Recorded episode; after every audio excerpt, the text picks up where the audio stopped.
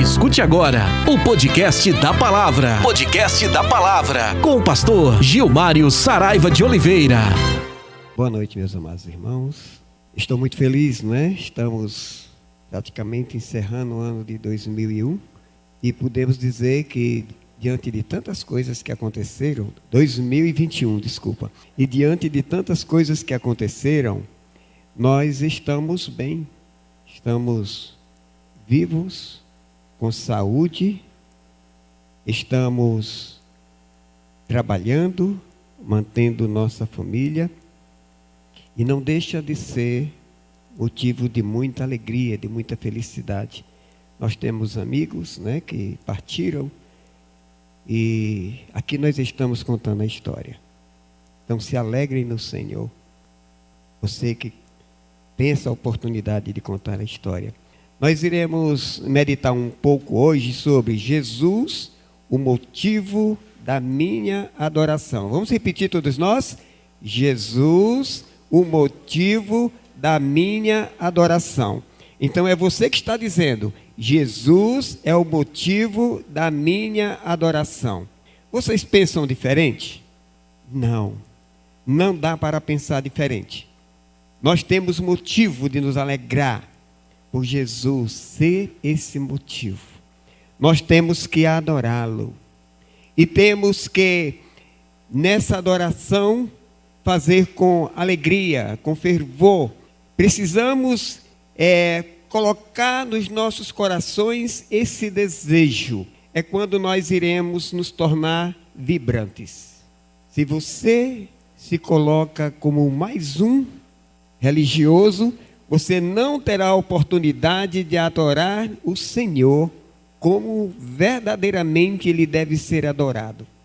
Mas se você se colocar como filho, você irá adorar em espírito e em verdade. Amém? Lá em Mateus, no capítulo 2, do versículo 1 a 12, na versão NVI, eu quero deixar nessa versão para não sair diferente, não é assim a tradução. O texto diz assim: Depois que Jesus nasceu em Belém da Judéia, no, nos dias do rei Herodes, magos vieram do Oriente, chegaram a Jerusalém e perguntaram: Onde está o rei, nascido rei dos judeus? Vimos a sua estrela no Oriente e viemos adorá-lo. Quando Herodes ouviu isso, ficou perturbado, e com ele toda a Jerusalém. Tendo reunido todos os chefes dos sacerdotes do povo e dos mestres da lei, perguntou-lhe onde deveria nascer o Cristo. Observa o texto. Aonde deveria nascer o Cristo? É uma, uma, uma indagação de insatisfação. Aqui é só um parentezinho no texto. Né? É bem diferente quando alguém diz assim: aonde deveria nascer o Cristo, o Filho de Deus? Entende? Ele indaga dessa forma: deveria nascer o Cristo. E eles responderam: em Belém da Judéia, pois assim escreveu o profeta. Sabe que profeta foi esse? Miqueias, lá em 5:2. Depois eu levo o texto para vocês.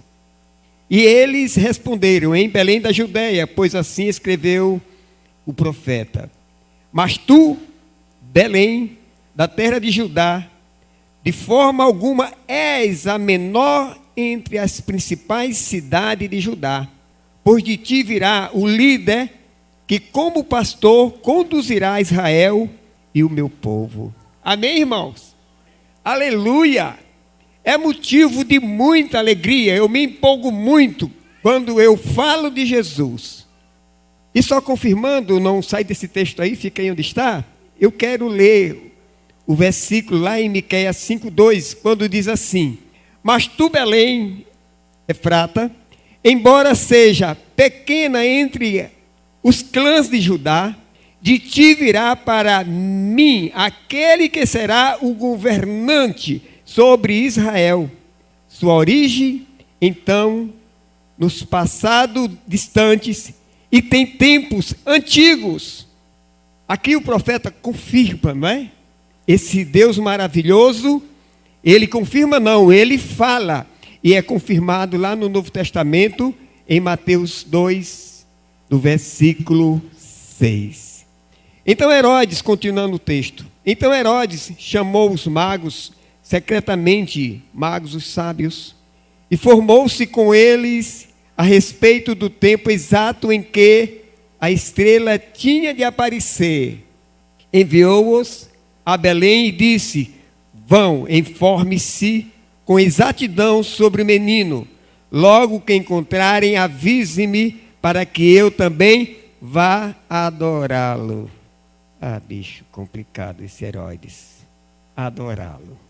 Depois de ouvirem o rei, eles seguiram o seu caminho e a estrela que tinha visto do Oriente foi adiante deles, até que finalmente parou sobre um lugar onde estava o menino, a criança Deus. Quando tornaram a ver a estrela, chegaram-se, se encheram, encheram-se de júbilo. Ao entrarem na casa, viram o menino com Maria, sua mãe, e prostraram-se e adoraram. Então abriram seus tesouros e lhes deram presentes: ouro, incenso e mirra. E tendo sido advertidos em sonho, o Senhor preparou, não voltaram a Herodes, retornaram à sua terra por outro caminho. Deus é Deus, não é? Deus é maravilhoso. O relato bíblico que fala sobre essa narrativa que encontramos em Mateus 2, de 1 a 12, é muito simples. Fala de homens sábios que, ao tomar conhecimento que o mestre tinha nascido, eles foram ao encontro. Sábios não só porque tinham estudos, mas porque, na verdade, eles entendiam, conheciam o que Deus tinha de melhor para as suas vidas. Não eram reis, eram homens estudiosos que se intitularam, se intitulavam de reis, né? A estrela que os magos viram no Oriente e seguiram tem sido alvo de especulação por muitos estudiosos. Eles acreditam que, era, que foi um cometa que passou naquele momento. Outros dizem que é, estudiosos, teólogos acreditam que foram reuniões de anjos que brilhavam bastante. E outros acreditam que eram uma junção de dois planetas que deu claridade. Mas não interessa nenhuma dessas opiniões. Para mim, não.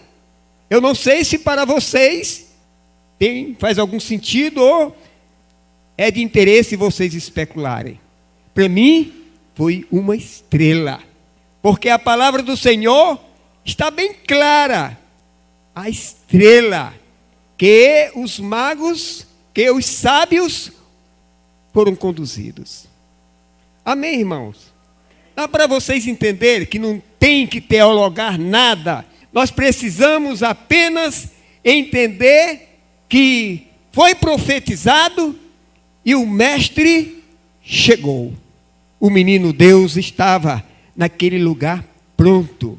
Essa estrela que indicou a direção, o local de Belém de Judá, onde o Messias, o Deus tinha nascido era uma experiência direta de Deus com os homens. Foi coisa divina. Não foi coisa de homem. Lembram quando o povo de Deus saiu da casa da servidão e foram em direção à terra prometida? Durante o dia, o que acontecia naquele deserto caustigante? A nuvem do Senhor os amparava. E durante a noite, o que? Fogo santo, caminhando na frente deles. Que dificuldade se tem para anunciar o Messias de Deus através de um projeto extremamente divino, mesmo que seja astros, mesmo que seja algo que não temos como explicar, mas aconteceu. O mar se abre. Tem muita gente querendo explicar por que o mar se abriu naquela região. Mas é verdade que no momento da dificuldade, quando eles estavam para ser executados por Faraó, o mar se abriu. E eles entraram e depois o mar se fechou com todos os inimigos. Então Deus, ele tem projeto nas nossas vidas. Nós precisamos entender que o projeto de Deus, ele é benéfico. E nós não temos que estar preocupados, preocupados porque isso aconteceu, como isso aconteceu, mas para que isso aconteceu. Amém? O que você tem feito por Jesus? Magos lá do Oriente, homens sábios, foram ao encontro do Mestre. Eu imagino assim, eles tomando conhecimento, porque liam as Escrituras, o que os profetas falaram, ficou registrado na vida daqueles magos, daqueles sábios. E eles sabiam que no tempo tal aconteceria um fenômeno sobrenatural que iria os dirigir a Jesus. Muitas vezes nós estamos tão preocupados com tantas outras coisas com tantas lutas e dificuldades que nós não temos condições de resolver só e tentamos resolver e esquecemos que bem melhor do que isso é fazer por Jesus. Estamos no período natalino. Jesus, segundo a palavra, lá no seu original, é, nasceu no mês Habib. Nós, o mundo todo, ele, ele tem o mês de dezembro. E eu louvo a Deus, porque nós temos o mês de dezembro para falar de Jesus, para testificar de Jesus, para ouvir a Jesus, assim como temos os outros meses do ano. Mas, muitas vezes a gente precisa pensar e aprender com esses sábios o que nós temos feito a nossa caminhada com Deus. Eles, para chegar a Jerusalém, passaram por muitas dificuldades. Não se engane. Ah, porque eram ricos. Porque eram pessoas de condições. Naquela época, não tinha. Como é o nome do teu carro, Cícero? É o quê? Hilux. Olha aí. Naquela época não tinha Hilux. Era camelo, meu irmão sal castigante, caminhada longa. Por mais que você tivesse alguma coisa na vida, você não andava de Hilux, né? O meu é mais simples, mas é muito bom. O que eu quero dizer a vocês é que nós estamos numa comodidade tão grande, minha querida irmã. No berço esplêndido, como diz o nosso hino nacional, né? Muitas vezes deitado eternamente em berço esplêndido. Ou oh, eu sei não, eu mudaria. Então, o que acontece é que esses homens passaram por dificuldades de sol, chuva nem sei, porque naquela região, né, sede, cansaço e o banho, sei lá, tantas coisas, né? Mas chegaram no dia certo, no horário certo, em que o Rei Jesus nasceu. Amém? E aí a pergunta que eu faço é: o que nós estamos fazendo? O que você tem feito por Jesus? Jesus precisa, né? a gente costuma dizer, não, ele não precisa de nada, a gente tem que fazer porque é servo. Ah, gente, eu quero dizer que Jesus também, ele se alegra com o nosso amor, ele se alegra com o nosso cuidado, ele se alegra com o nosso zelo. Ele é uma pessoa. Nós não tivemos a oportunidade de estar lá para festejar no dia do nascimento de Jesus, mas nós temos oportunidade agora para dizer, meu Senhor, essa data, ela é tão especial para mim o quanto foi especial para os sábios. Ela é tão especial para mim, assim como é, foi especial e alcançou aqueles sábios. Esse não é momento, irmãos, de você pegar o seu dinheiro, pouco que tem, num momento tão difícil como esse, sair nas lojas comprando caro, porque precisa agradar a sua família, porque precisa agradar um filho, esposa, marido. Se você tem condições, faça. Mas esse é o momento de parar, refletir e cear com o Senhor Jesus. Entendem? Esse é o momento, e eu creio que a maioria dos, das pessoas que são cristãs, eu não quero usar a palavra que se diz, porque quem é, é, quem não é, não é. Mas eu não acredito que a maioria das pessoas cristãs, elas estão assim, tão voltadas, tão preocupadas com o nascimento de Cristo, o quanto estão preocupados a fazer coisas apenas para agradar, ter um momento em família. E você pode ter um momento em família muito saboroso, muito gostoso, amável, quando você está alegre com o Senhor Jesus por ser o nosso Salvador, por ser o Senhor das nossas vidas. Amém? O que é que em Tiago 1, 2 e 3, 1, 2, Tiago 1, 2 e 3 nos diz? Tiago, capítulo 1, versículo 2 e 3.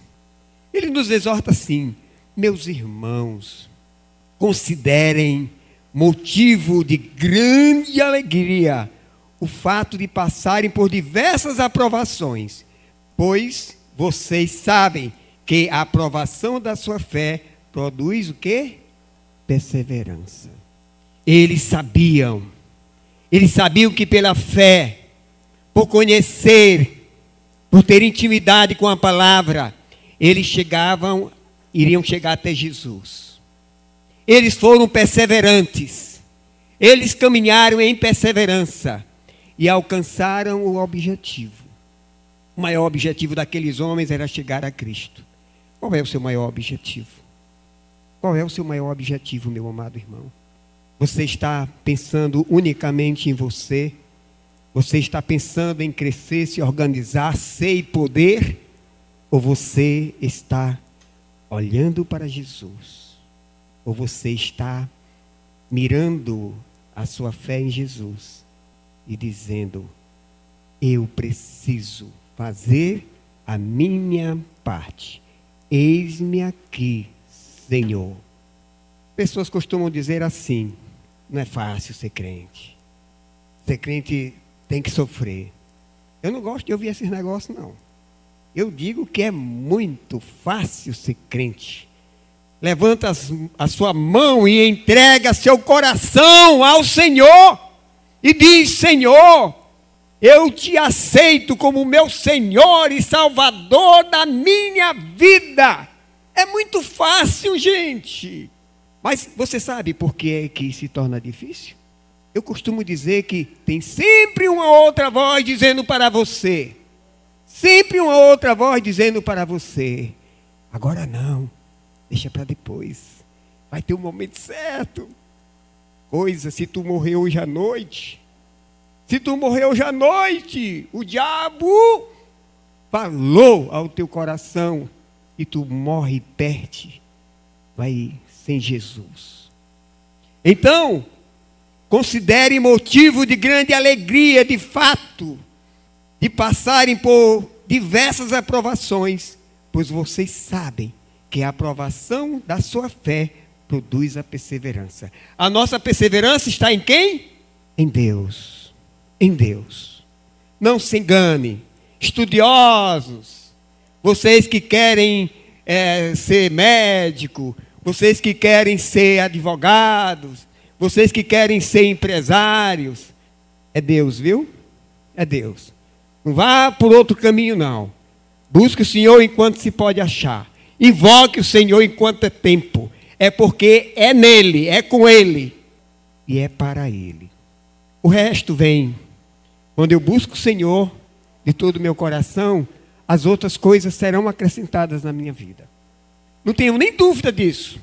Qualquer um dos jovens, faça prova, diz o Senhor, fazei prova de mim. Faça prova do Senhor. Se você tem dúvida, faça prova. Não vá caminhando desordenadamente sem primeiro analisar isso, mas faça prova. Isaías é quem diz isso, né? Buscai o Senhor enquanto se pode achar, invocai-o enquanto está perto. Nós estamos perto de Deus. Gente, o Espírito Santo de Deus está conosco. Pelo amor de Deus, que fraqueza! Você não entender essa mensagem. O Espírito Santo está conosco. Quem busca a Deus encontrará Deus. Ele se revela àqueles que o procuram de todo o coração. Buscar a Deus é um ato de fé e confiança no seu amor por mim, por você, por nós. Em Jeremias 29, 13, nos diz o autor sagrado: Vocês me procuram e me acharão, quando me procurarem de todo coração. Amém? Tá difícil? Vai ao Senhor. Tá não, louvado seja Deus. Quem foi que disse isso aí? Eu fico tão feliz, amém. Tá não, minha irmã.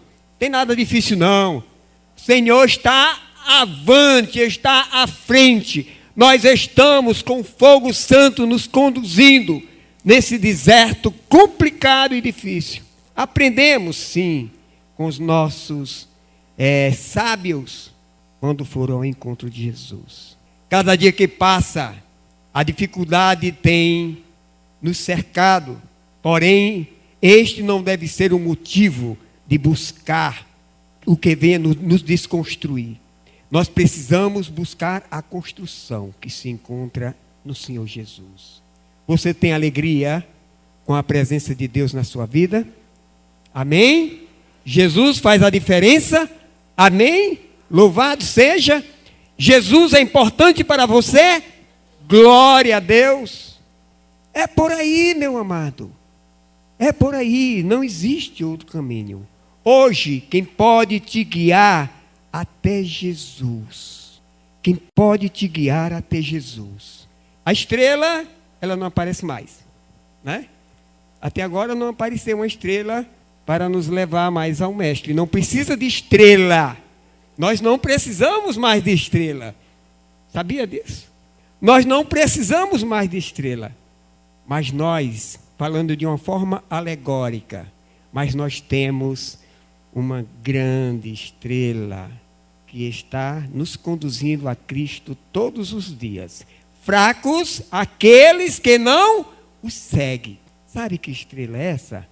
O Espírito Santo de Deus, que habita em você, e se ele ainda não habita em você, pode ficar ciente de que ele está trabalhando a sua vida nesta noite para que você possa, guiado por ele, chegar a Jesus.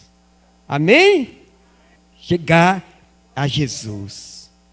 O Espírito Santo tem preparado de forma alegórica também várias estrelas. Levanta aí, estrela, você que está aí. Levanta a vizinha aí, a, a Ritinha, a Elissandra.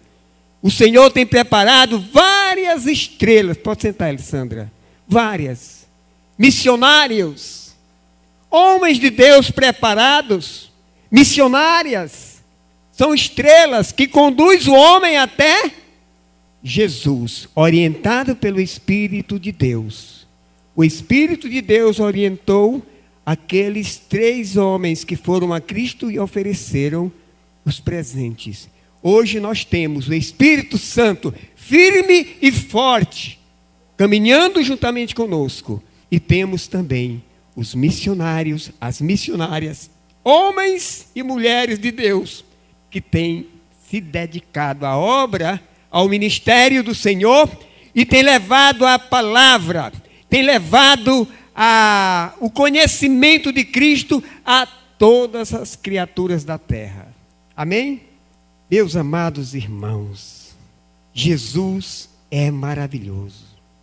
Ele lá em Atos dos Apóstolos, capítulo 10, versículo 42, Jesus nos mandou pregar ao povo e testemunhar que foi ele que Deus constituiu juiz de vivos e de mortos. Amém?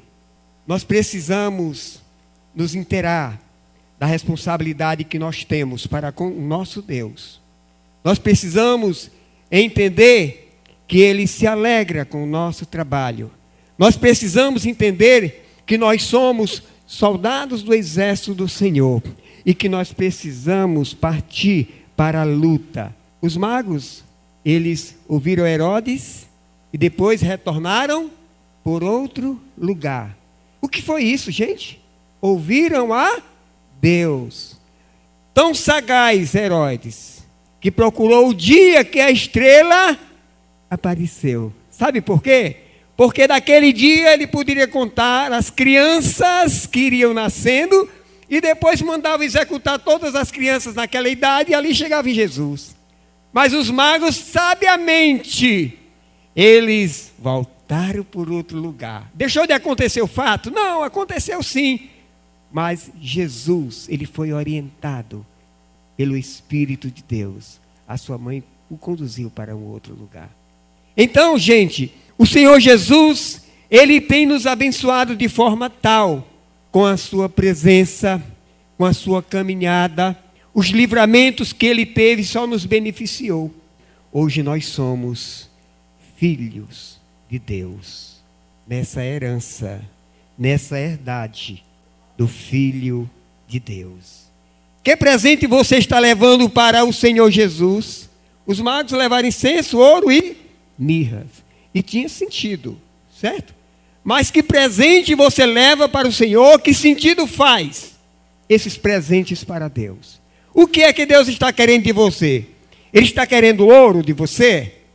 Ele está querendo incenso de você? Ele está querendo mirras de você? Ele está querendo o teu carro, Cícero? Ele não precisa de carro. Ele quer o quê? O seu coração. Eis que estou à porta e bato. Se você ouvir a minha voz, diz o Senhor, eu entrarei e cearei contigo. É assim que o Senhor trata. É fácil, gente. As pessoas fazem uma dificuldade tão grande para servir a Deus. Sabe o que é difícil? É se acordar 5 horas da manhã, né, Cícero? E pegar um bocado de coisa e ir lá para o mercado central e ficar no sol quente lá ralando para vender e ganhar o dinheiro. E louvado seja Deus porque você faz isso.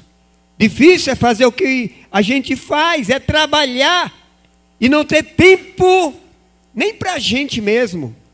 Não, não, mas é. Mas servir ao Senhor, gente, estar na casa de Deus, se congratular, nos alegrarmos juntos, cultuar o nome de Deus, o Senhor ele quer presente seu, sim. Ele quer presente teu, Inaia. E de repente, assim, o quê? Ele é o dono da prata e do ouro. Ele não precisa de mim. Ele não precisa, não, mas ele quer. Tu sabe o que é que ele quer de ti? Ele quer a tua vida. A tua vida ele quer que pertença unicamente a ele, a nenhum outro. Ele quer a vida dos teus filhos e filhas. Você tem responsabilidade de ser sacerdote na sua casa, porque Ele quer a vida dos seus filhos e filhas, da sua esposa, do seu marido. Ele quer ter vocês, Ele quer ter com Ele. Amém? Se assim não fizermos, nós estamos extremamente desagradando a Deus e deixando de dar o melhor presente que nós po possamos dar a Deus. Olhe, a minha vida, a sua vida, pertence ao Senhor. Se você não entrega, é um problema unicamente seu. É do Senhor Jesus. Ele veio para que tenhais vida e vida com abundância. As, a nossa vida nas mãos dele é uma vida de vida, é uma vida bem vivida. A nossa vida fora das mãos dele é morte, é morte. Por isso nos alegremos com nosso, os nossos sábios, que ao sentirem que o Senhor Jesus tinha nascido, eles foram até Jesus. Jesus nasceu, cresceu, falou do amor de Deus, cuidou de, das pessoas e agora é crucificado e depois ressuscita e sobe para Deus. Mas ele continua sendo Jesus, o nosso Salvador amado, que quer de cada um de nós as suas vidas. Amém? Vamos é, ter um instrumental aqui, eu quero que vocês fiquem em atitude de oração.